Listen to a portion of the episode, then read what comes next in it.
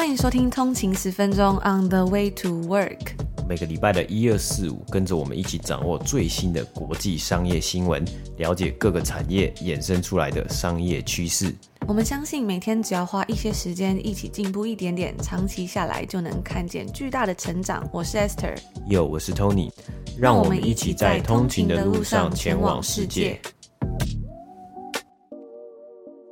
大家早安，今天是六月十七号，星期五，欢迎回来通勤十分钟。大家早安啊，终于感觉到时间呢，终于来到了星期五啦。这个礼拜真的是发生了还蛮多事情的，包括我们在一开始就跟大家分享这个 CPI 指数呢又飙新高啊，然后直到后来呢，这个股市进入技术性的熊市，以及到昨天我们在节目中跟大家分享，呃，联总会公布最新要来升息的消息嘛。那今天是礼拜五了，明天。在这个周末呢，其实也是在加拿大的父亲节，因为在这边的父亲节呢，跟在呃台湾不一样，就是不是八月八号，是在六月的这个周末。那也祝福呢，在加拿大的父亲们，就是如果在加拿大听众的父亲们呢，父亲节快乐。那除此之外呢，在这个礼拜还有天下文化要提供给通勤族的呃抽书活动，也就是精准选股。我们在今年初的时候就有跟大家介绍过这本书的英文版，Nothing But Net，它出中文版啦。那详细的抽奖办法呢，非常简单，如果你有订阅我们最新推出的通勤精酿免费电子报的话，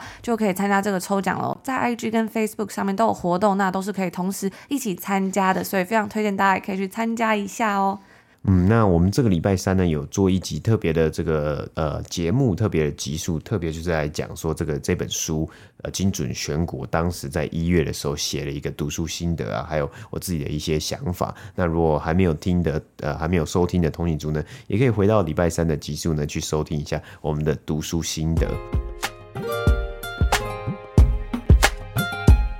这是北美时间的六月十六号星期四。那我们看一下今天的美股三大指数呢，道琼工业指数是下跌了七百四十一点，跌幅是二点四二个百分比，收盘来到两万九千九百二十七点。S&P 五百标普五百指数呢，收盘是下跌了一百二十三点，跌幅是三点二五个百分比，来到三千六百六十六点。纳斯达克指数呢，收盘是下跌了四百五十三点，跌幅是四点零八个百分比，来到一万零六百四十六点呢。那我们看到，其实在呃昨天北美时间周三呢，有一个重磅的消息嘛，那就是联准会公布了即将要升息三码零点七五 percent 的这个消息。那昨天的股市呢，收盘三大指数是上涨的一个情况，但今天呢，很快呢，整体的情绪呢，还有整体的一个呃趋势呢，就是再继续的往下坠落啊。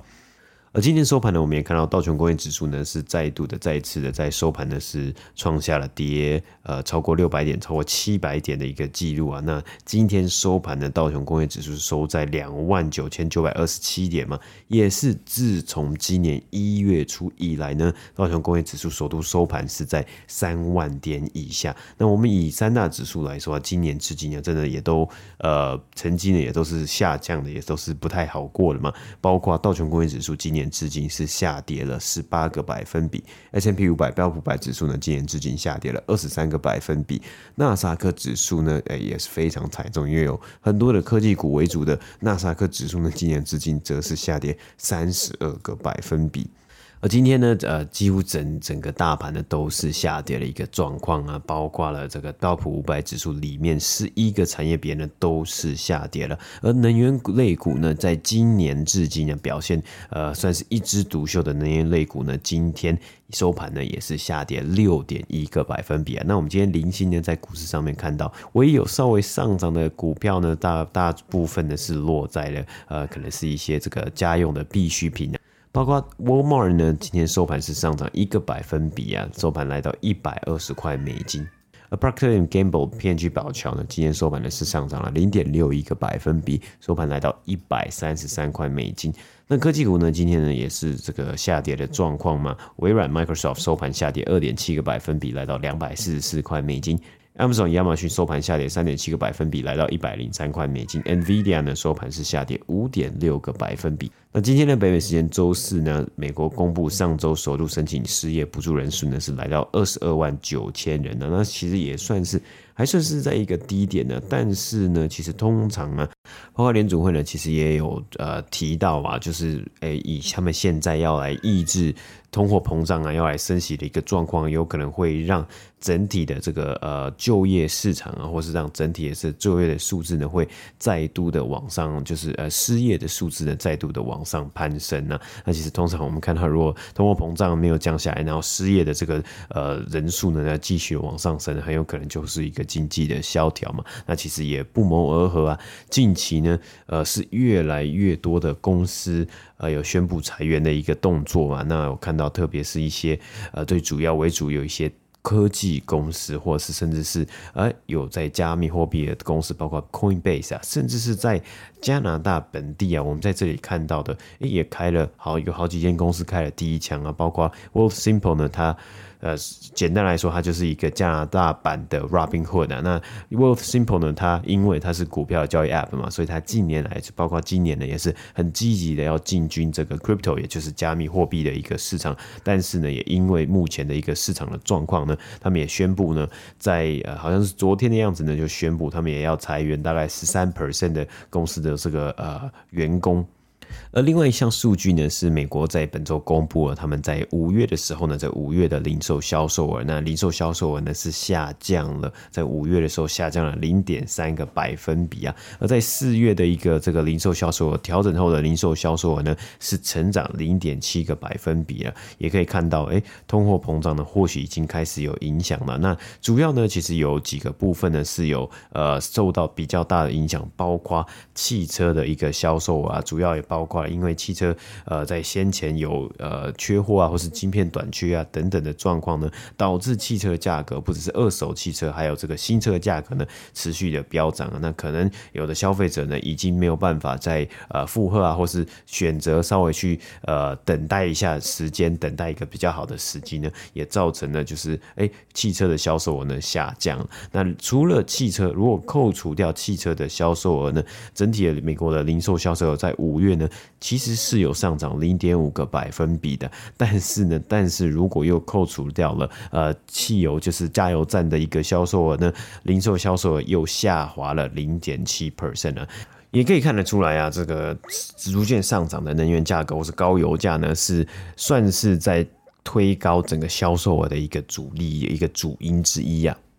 那因为有一些特定的一个项目的一个价格上升，或是甚至是整体的一些通货膨胀啊、物价的上升呢，也显示啊，消费者在对于过去这两年比较高需求的一些产品的兴趣呢，在这几个月呢是有下滑了。包括像是过去这两年因为疫情在家嘛，所以像是一些在居家的用品啊，是家电啊、家用电器啊，还有呃家具啊，或者是整修装潢啊等等室内装潢等这些类别呢，在五月呢，呃的销售也有。看到下滑的一个迹象啊，那呃这些这个数据呢，慢慢的我们也是持续的来关注啊，也搭配着包括物价上涨，就是物价、通货膨胀、消费者物价指数等相关的数据，还有呢再加上联储会因应的这些动作呢，来继续的观察，在下半年的时候呢，整体的经济的一个状况会呃到什么样的一个阶段呢？那今天呢，我们也看到比特币呢是持续的下跌，那目前在呃北美时间这个美东时间下午五点。半左右的一个这个比特币的价格呢，是在两万零八百二十二块美金的，那也非常的有机会，呃，是继续的下跌，然后跌破两万美金的大关呢、那以上呢就是今天美股三大指数的播报。不知道通勤族平常最常用的社群媒体是哪一个呢？那近年来呢，过往曾经十分流行的社群媒体啊，都开始慢慢失去使用者的心，迈向被淘汰的过程。像是前阵子网络上啊，就常看到有人在讨论说，脸书到底是不是老人在用的这个话题，很多人就在争执说，哎，这个东西它到底有没有退流行了？那如果啊，这些社群媒体都慢慢不再是主流的话，到底还有哪一些社群媒体它是正在变得越来越流行的呢？一直以来呢，流行或者一直以来呢，很流行或者是说比较受欢迎的社群媒体应用程是它是这样子来来往往的嘛，就是诶，有时候好像是这个，有时候是那个。那有一阵子大家可能讨论度都在讨论某一些事情，但是呢，过一阵子好像就没有了。开发人员呢也很努力，试图想要找到下一个能在 Gen Z 之间流行起来的应用程式，也就是在 Z 世代。这个特指是在一九九零年代末期到二零一零年之间所出生的人。那通常呢，他们也会被称作叫做这种网际网络世代。但是呢，大多数的 App 应用程式在到达 Instagram 或者是 Snapchat 的地位之前呢，他们就失败了。最近新出现的宠儿 BeReal 这个 App，它也许是有希望能够成为下一个主流的应用程式。BeReal 呢是成立于二零二零年，那它主要的方式啊是提醒用户在每天看似这种随机的时间点来拍摄一张未经编辑的照片。比如说呢，今天的通知啊，它可能会在下午六点的时候跳出来，但是呢，明天则可能会变成说，比如说早上当你在通勤的时候，九点、八点甚至更早的时候，就是它没有一个固定的时间，每天的时间呢你也无法预测。用户呢会有两分钟的时间来拍摄，并且上传一张照片，不然就会被标记迟到。所以呢，言下之意就是说啊，你要在这两分钟之内拍下一张你不能去编辑、不能去修图，甚至你也不能够事先想好说你要摆出什么样的姿势，这样子非常自然的图片。那听到这边呢，我不仅觉得说，诶，这个 app 好像真的蛮有意思的，因为最近常常感觉是不管在脸书啊，或是在 IG 上面，好像渐渐变成大家报喜不报忧的一个地方。那当然，每个人一定都是希望说比较光鲜亮丽的自己能够呈现于朋友啊，或是家人面前。但我相信啊，无论多么光鲜亮丽，其实在背后每个人的生活呢，一定也都是有高有低的。每个人呢，也一定都有自己辛苦的地方，一定有那种哇，好想放弃，好想躺平，或者是比较忧郁的时刻。那以前呢，也许会以为说要去除这些比较负面的东西啊，不要把它们呈现出来，也许呢，就能让大家看到一个更好的自己。但现在开始啊，我也开始慢慢会觉得说，适当的去分享一些生活中比较低潮的时刻，也许更能够让人感觉到，哎，这个用户他是一个真真正正一个真实而真诚的人，就是他不是一个好像呃假的人啊，或者是好像很完美的一个角色，或者是说啊，也许跟你有一样遭遇的人，他看到你发的这些内容呢，他就可以发现说，哎，其实是有人跟他一样的，可能遇到一些类似的困难啊，他并不孤单，然后可以一起互相分享帮忙这样子。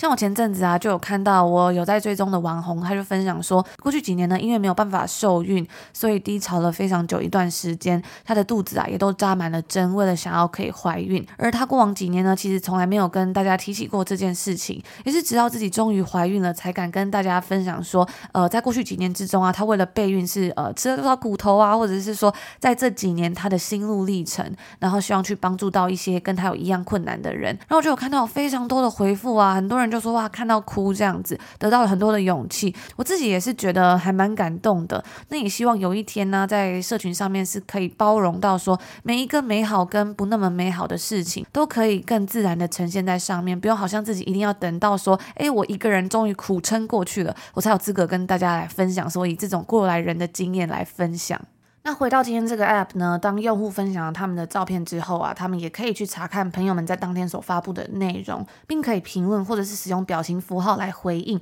而如果发生我们刚刚上面所说到的，那就是你迟到上传照片的话呢，没有在那两分钟之内完成上传的话，可能你就是诶收到通知之后啊，然后开始想说我要摆什么姿势啊，我要穿什么衣服，或者是说我的头发、我脸上的妆有没有完美等等的，然后诶不知不觉两分钟就过去的话呢，那会有什么样的遭遇呢？其实也。也不会，就这个 app，它只会跟你的朋友们通知说，哎，你今天迟到了。不过啊，除此之外就没有别的惩罚了。但是我有看到有网友就说，哎，因为这个 app 它算是还蛮新的，所以有时候呢，它在当天呢，其实他说要推送这个通知的时候，他们没有看到，所以就导致当天他们就迟到上传了。那这个应用程式啊，还有一个蛮特别的地方，就是说它可以让用户同时使用手机的前镜头跟主要镜头。也就是说呢，一般像我们在分享可能 IG 啊，你就是分享一张照片嘛，或者是像呃很多人在用这个 Snapchat，就是分享一个传一段小小的影片啊，或者照片给朋友的时候，通常都是只有前镜头或是它的主要的镜头，就是只有一个。但是呢，这个 App 很好玩的是啊，你在拍的时候呢，你就会同时要拍到你自己，就是你的前镜头，你自己可能现在在干嘛？比如说你在上班，然后甚至是有人。可能在上厕所，那还有啊，就是另外一个，就是你的主要这个镜头，就是可能你会拍到你眼中你所看到的视角，所以就还蛮有趣的，有一种好像是呃跟这个上传的人啊，感觉是特别特别可以跟他有亲密的这样的感觉，让用户们可以更。可很直观的了解说，哎，当时在这张照片所拍摄的情景之下呢，正在发生的事情啊，还有整个环境，总而言之呢，就是蛮有趣的。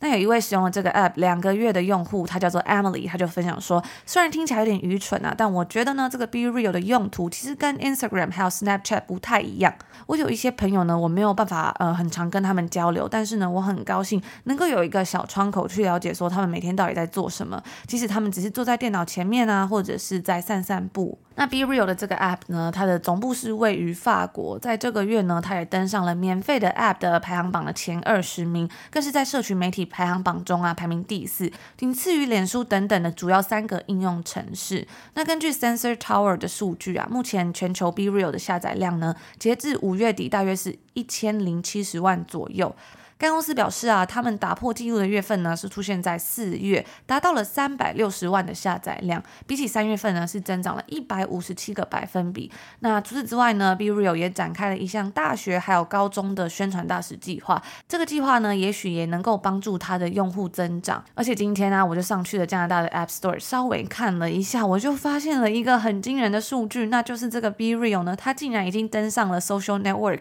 社群网络上面排名第一了，真的是。非常的厉害，我自己也有一点吓到了，因为可能我也不太算是 Gen Z 吧，所以我身边的人呢，好像也没有到很多人在使用这个 Be Real，但是呢，还蛮惊人的，它竟然是在 Social Network 加拿大的排行榜里面的第一名，代表其实真的还蛮多人在下载的。那第二名在加拿大社群网络上面的 App 是 WhatsApp，不过呢，在台湾我看好像还没有登上排名。台湾社群网络的呃 App Store 第一名是 Line，然后第二名是脸书，第三名呢是小红书，不知道会不会我们今天播完之后啊，这个 B Real 就冲上排行榜了。不过我不太确定说这个 B Real 现在台湾能不能使用。那到目前为止呢，这个应用程式啊，它都是免费并且没有广告的。所以他们要怎么样去获利呢？以及他们的 monetization strategy 仍然还是非常模糊的。而这样一个变现的策略啊，对于这种刚出来的社群媒体而言，通常是他们最需要解决的一个问题。因为，因为他们并不是在贩卖一个产品嘛，所以有时候他们要自己去想到说，他们要怎么样才可以呃有自己的营收。举例像是在脸书刚出来之后呢，他们非常非常成功，就是奠定了整个算是社群媒体如何获利的基础，就是卖广告。不过呢，虽然 Be Real 他们是还没有想到说。他们到底要如何去赚钱？根据这个月 Business Insider 的报道啊，投资人还是非常喜欢他们目前所看到该应用程式的表现啊，还有创意，并且呢，已经用超过六亿美金的估值来投资该公司。那我就有看到啊，CNBC 的记者就有分享说，他自己真的有去下载了这个 app，然后去看看说这个 app 它到底是怎么运作了，才能够造成最近的这股热潮。那这个 app 里面呢，它主要是只有三个页面，所以对于刚下载的人来说啊，它是一个非常直观、很简单去使用的一个应用程式。然后呢，接下来就是要加入好友，它有一个主要是可以看到你自己的朋友的首页，然后是一个可以探索的页面，以及你自己的主页。那下载了 Be Real 之后呢，第一个要做就是你要选择你。你的使用者名称，然后呢，这个 app 就会要你自拍一张，你有两分钟的时间可以完成，所以呢，基本上来说也是蛮赶的，没有什么时间去想说，哎，你可以怎么样去拍这张照片，而且通常那个时候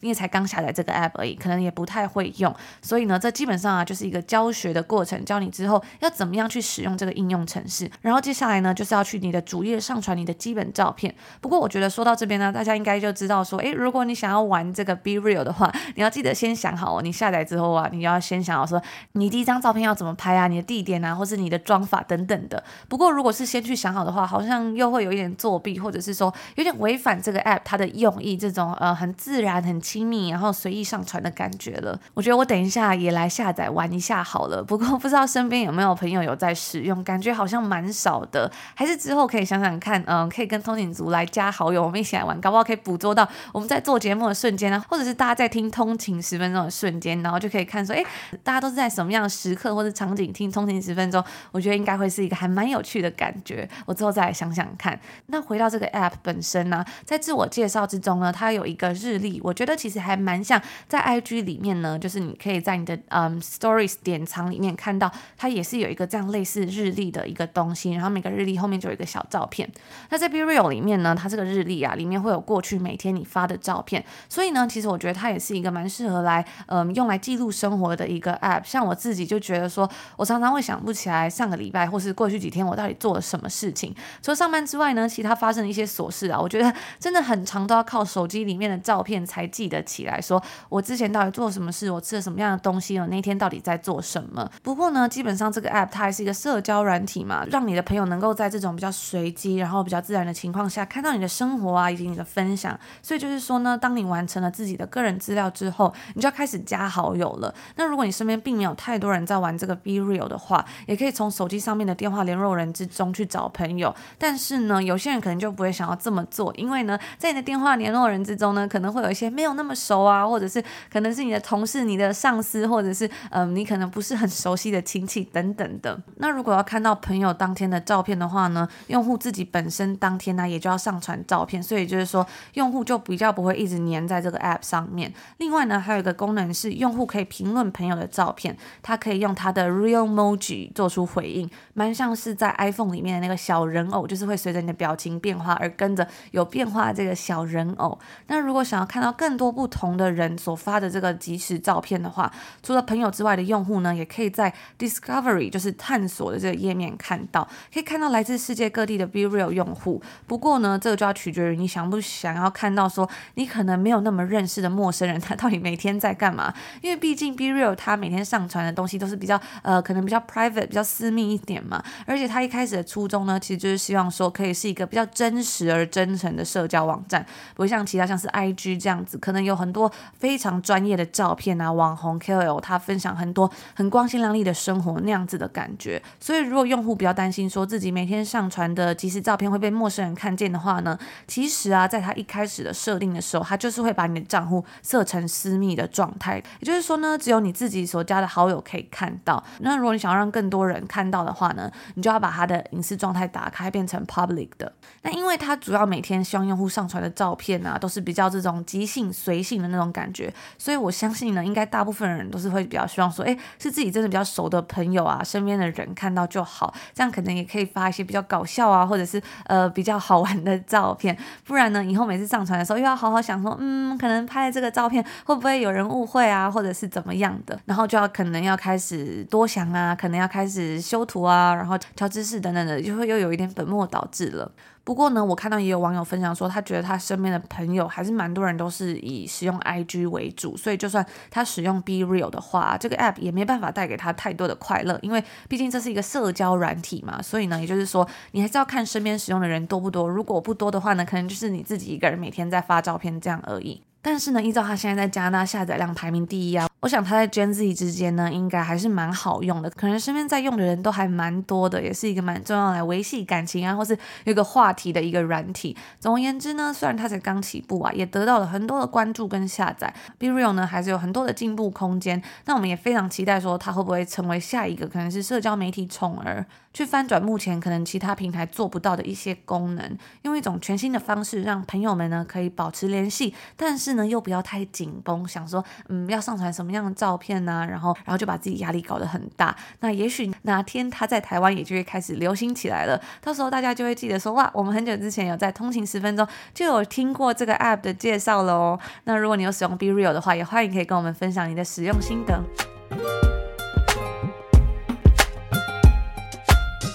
以上呢，就是我们今天星期五要跟大家分享的内容啦。那最近呢，就收到了一位通勤族的讯息，他就问说啊，可以请问一下，Tony 跟 Esther 本身是学商业的吗？然后你们在加拿大也是这方面的工作吗？因为觉得你们在这方面很厉害，想了解你们怎么办到在这个领域变成专才的。另外想请教你们是不是也比较喜欢在国外的生活样貌？我每天上班路上呢，都会听你们的 Podcast，希望未来也可以到国外生活工作，以你们为榜样，谢谢。那说到这个问题呢，我们之前在 IG 上面回复，今天在节目上呢，就来跟大家分享一下，因为我发现，诶，好像真的还蛮久没有跟大家一起聊聊天啊，或是呃做一些 QA 的问题。那我也发现啊，最近是不是有蛮多新加入的通勤族？因为这些问题感觉真的是要回答，要回答蛮久的。或者是不知道有没有通勤族啊？你们是呃骨灰级的听众了，可能你们都知道这些，他可能你们都知道很多的相关资讯了。所以久违的呢，再跟大家稍微自我介绍一下。那呃，其实我跟 Tony 呢，我们两个都是在台湾读大学的。那我是毕业于呃政大欧语，然后我大学呢是念台大外文。那后来呢，我们有到西班牙交换生活了一年。后来研究所呢是在温哥华 UBC Sauder 的商管硕士，然后就一路到现在啦。我们现在呢也是在加拿大从事呃，分别是从事金融业以及 FinTech 产业。那有关于通勤族问说，哎，你们是怎么办到在这个领域变成专才的？其实一直以来好像蛮常都会收到类似的问题，就是要怎么样才可以做出呃，比如说像这样子的节目啊，或是怎么样才可以去了解这些新闻，或是懂得这些东西，但是其实我们一直以来的初衷呢，就是跟大家一样，我们希望每天透过比较简单的方式，或是呃让自己养成一个习惯，其实长期下来就会很不一样。但是呢，其实我们维持一个礼拜更新四集啊，已经两年多了。其实一开始呢，如果一开始就有收听的通勤族，应该会发现，其实我们在早期呢是日更的，也就是呃一个礼拜更新五集节目。那那时候呢，就是时间比较多嘛，因为那时候在实习，所以就是有比较多时间可以做。但是呢，后来就比较没有办法，所以就更改成四集。这样子，那其实我们做出来的节目啊，已经全部是超过五百集了。在这个短短的两年多的时间之内，之前我们有举办了一个讲座，跟大家分享过，呃，要怎么读国际商业新闻啊，就是完全不尝试的跟大家分享我们每天到底是怎么做到的。那其实，在里面呢，我们就详细的分享过我们是如何读新闻啊，培养试读能力，不断的整理累积。那就像我们常常讲到的，每天进步一点点啊，长期下来就会很不一样。其实这点呢，虽然听起来有点鸡汤，但是也是一直以来我们想要亲身去证实这样子的改变。所以如果大家回头去听呃一开始的节目，可以不用啦。但是如果有记得一开始的节目的话，到现在呢，相信大家应该可以感觉到，哎，这种像是坚持的力量了吧？所以呢，我觉得我自己能给出的，可能是我自己的经验吗？我自己就觉得说，哎。如果你想要在呃一个领域，你喜欢的领域啊，你有兴趣的领域，你想要有一点不一样的改变，或是你想要可以达到自己的目标的话，我觉得最重要就是要选定好一个目标，然后持之以恒。虽然过程中呢一定会有高高低低的起伏，开心的啊，不开心的事情，但是呢，其实回头看啊，对我自己而言，我觉得那些事情都是呃能够让我们持续成长的养分。毕竟往上爬的过程就跟爬山一样嘛，在往上爬的时候一定会觉得比较累一点，但是呢下坡一定是会比较轻松一点的。那我自己是觉得啊，其实，在呃，成长的过程呢，其实真的就是一个保持开放的一个态度，open minded），然后呢，又永远的希望可以找到这哎最可能呃为什么要去做这件事情的一个一个一个 why 嘛。那这个 why 呢，才能让我们呢可以有拥有，就是 always 会有一个呃学习的热忱，然后持续的呢保持 open mind，然后持续呢是想要去学更多的事情，对很多的事情，或是很多的产业，或是很多呃包括我们像我们这个节目里面呢讲到了很多商业的新闻。讲到了财报，讲到不同公司、不同的产业呢，对这些东西呢，保持一定的好奇心的时候呢，会让我们去就就让我们自己啊，然后甚至在做节目的时候呢，继续的呃想要继续一直的往前进，一直的去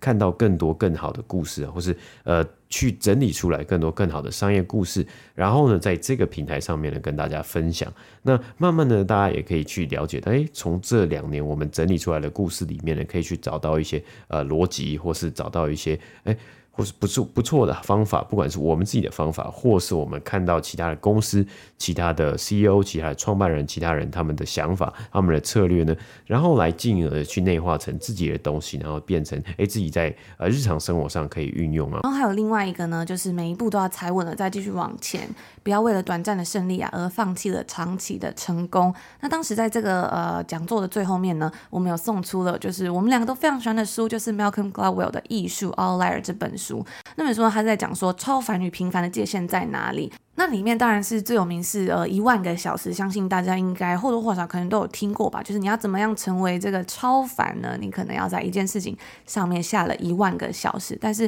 当时送大家这本书呢，其实我就是很想要跟大家分享，在书里面他其实讲了一些不一样的东西，就是也许成功啊是很需要运气跟机运的，但是透过自己的努力呢，相信其实我们都能够走出属于自己的路。那另外一个呢，通勤族就是问说，是不是比较喜欢国外的生活样貌啊？其实呢，因为我们在今年就是呃前几个月回台湾嘛，就是回去之后，因为大概因为也是大概两个，因为大概也是两年多没回去了，所以也蛮长一段时间。这次回去之后呢，就会更觉得哇，有一种冲击的感觉，就是在台湾真的是舒适非常多啊。我们都觉得说，其实，在加拿大的娱乐活动啊，真的是不比台湾。那像举例来说呢，大部分的店可能七点就关门了，就是在呃一到五的时候。这个店呢、啊、关门的是非常的早，所以晚上基本上也没什么地方可以去，除了餐厅之外。但是呢，我记得我们这次回台湾的时候，就是晚上可能到九点多还是灯火通明诶。然后晚上如果想要去外面走一走啊，可能吃个东西什么，或是呃去逛个夜市啊，或做一些有的没的事情，都是非常非常方便，外面都是很热闹的。